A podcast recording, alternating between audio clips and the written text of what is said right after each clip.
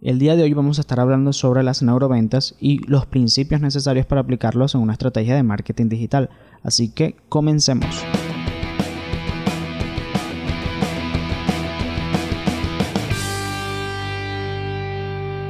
Bienvenidos a un episodio más de Café para Emprendedores. Mi nombre es Rafael Vera y como ya lo dije al comienzo, hoy vamos a estar hablando sobre las neuroventas y sobre principios para aplicarla en el marketing digital. A mí este tema me gusta muchísimo porque hay demasiada información detrás de un vendedor. Y no hablo de información de lo que hace o no hace la empresa, sino de la comprensión social y sobre el estudio de las personas y clientes potenciales para poder vender.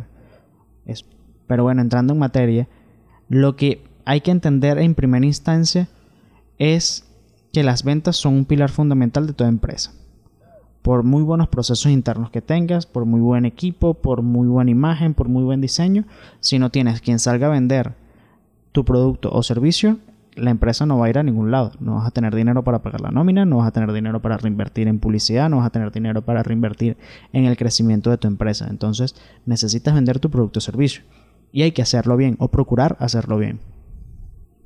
Para entrar en materia de neuroventas y para no perder mucho tiempo, hay una teoría que explica Jorgen Klarik en su libro Vender a la mente y no a la gente de los tres cerebros. Él plantea en el libro que existen tres cerebros, el cerebro córtex, el cerebro límbico y el cerebro reptil. El cerebro córtex es el cerebro donde se procesa y almacena toda la información lógica. Es allí donde se encuentran los inhibidores, donde procesamos la información abstracta y donde está lo que está bien y lo que no está bien según nosotros. El cerebro límbico es donde se almacenan las emociones y donde se guardan la mayoría de los recuerdos. El cerebro reptil, por otra parte, es donde se guardan los procesos más primitivos de las personas. Y es allí donde tenemos que abocarnos y enviar el mensaje comunicacional de nuestra marca. Algo valiosísimo que hay que entender es que el 85% de las ventas no son racionales. Cuando nosotros compramos algo, no lo hacemos pensando en todas las variables que ofrece este producto Ahora bien, cuando obtenemos el producto, luego lo racionalizamos y decimos, bueno, lo compré porque era lo más barato, lo compré porque me ofrecía mejores beneficios, lo compré por N cantidad de cosas, pero claro, N cantidad de cosas no racionales. Si nosotros sabemos que tenemos que enviar el mensaje al cerebro reptil de nuestros clientes, ¿cuál es el mensaje que tenemos que enviar? Bueno, nosotros en teoría deberíamos estructurar el mensaje comunicacional en estos códigos reptilianos para que puedan alcanzar esa parte del cerebro y podamos activar el proceso de, venta de nuestra parte y de compra de parte del cliente. Entonces, algunos códigos reptilianos más comunes son los siguientes. El poder está relacionado con la dominación. El reto está relacionado con el reconocimiento individual. El placer con la satisfacción. El control con el orden. Pertenecer con la aceptación social. Seguridad con la protección la libertad está relacionada con la autonomía, la exploración está relacionada con el descubrimiento, la familia con la herencia y el resguardo y la trascendencia con la supervivencia del gen. Si te pones a ver, todas las marcas tienen detrás un código reptiliano, que ojo, si nosotros podemos construir un concepto de marca e incluirle el código reptiliano para construir toda una estrategia de marketing, eso es hermosísimo de ver y es muy muy difícil de hacer, pero es muy bueno y muy efectivo. Ojo, si ya sabemos que tenemos que enviar el mensaje al código reptiliano, no podemos descuidar los otros cerebros. Por lo menos, si nosotros estamos lanzando un mensaje comunicacional hacia el cerebro reptil, tenemos que trabajar también las emociones de los clientes para que nos recuerden y por supuesto darle alguna información o darle información valiosa también del producto, que es la, la parte lógica de la venta, para que después pueda racionalizar la compra que nos hagan. Bueno, básicamente ese es el grueso de las neuroventas. Hay otras cosas muy interesantes que, estudiar con respecto a esta forma de vender o esta forma de entender las ventas, pero grosso modo esto es lo esencial. Lógicamente hay que añadirle otras cosas como lenguaje corporal, como estructuración de la oferta, como procesos lingüísticos, que son cosas muy interesantes y que se pueden añadir a los procesos de venta. Ok, ya conocemos el grueso de las neuroventas. Ahora, ¿cómo llevamos ese proceso de ventas al marketing digital? El marketing digital tiene otros conceptos que también son estudiables, pero lo más esencial es la información y las bases de datos. Todo se centra o debería centrarse en conseguir las bases de datos de tus clientes potenciales. ¿Cómo lo hacemos? Bueno, ya te voy a explicar. Lógicamente, el marketing digital es muy amplio, es grandísimo y existen infinidades de opciones que puedes probar, pero vamos a hablar sobre mm, una campaña quizás un poco común. Vamos a tratar de ser una campaña lo más común posible. ¿Sí? Ok. En términos generales, lo que primero que necesitas es Facebook e Instagram porque son las plataformas donde todavía se conserva la mayor cantidad de audiencia. Luego están otras plataformas como LinkedIn, YouTube, WordPress, en las que puedes alcanzar otro tipo de público según las necesidades de tu marca. Es muy valiosa también la utilización de WhatsApp, por ejemplo, para la comunicación directa. También puedes utilizar herramientas como Telegram que te ofrecen otras opciones como los canales que son buenísimos. Vamos a hacer una pausa para explicarte más o menos para qué sirve cada red. Lógicamente todo depende del trabajo que haga tu empresa o la empresa para la que trabajas en estas redes sociales. Te voy a explicar por lo menos las más básicas. Instagram es una herramienta muy visual. Aquí debes centrarte en la buena imagen, en la fotografía y llamar la atención porque tiene muchos elementos distractores cerca. En el scroll infinito, si no tienes una buena imagen que haga el llamado al copy para que lean el contenido completo, puedes perder muchísimas ventas por allí y muchísima audiencia. Facebook funciona muy bien con el humor y los videos son mucho más compartidos en esta plataforma, al menos en mi experiencia. Recuerda que aquí el contenido no es un contenido dogmático, es un contenido basado en estadísticas que manejamos, en la experiencia que tenemos en la empresa y cosas que vamos testeando todo el tiempo. En esta plataforma, en Facebook, también el contenido escrito es un poco más consumido. Este target es un poco mayor a diferencia del de Instagram, así que las personas con más edad tienden a leer un poco más, entonces el contenido lo puedes extender en este formato un poco más eh, escrito a comparación de Instagram que tiene que ser más preciso. YouTube, después de Google, es la plataforma de búsqueda más grande.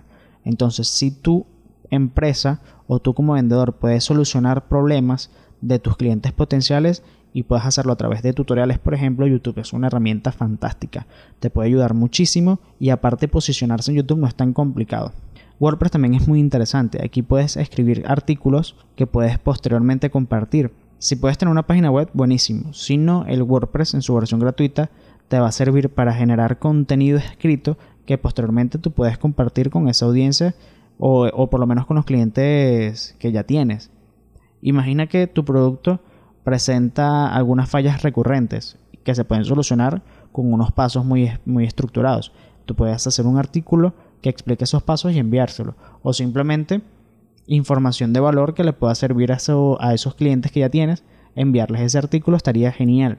Y aparte creas esa fidelidad que es muy muy valiosa en el mundo de las ventas.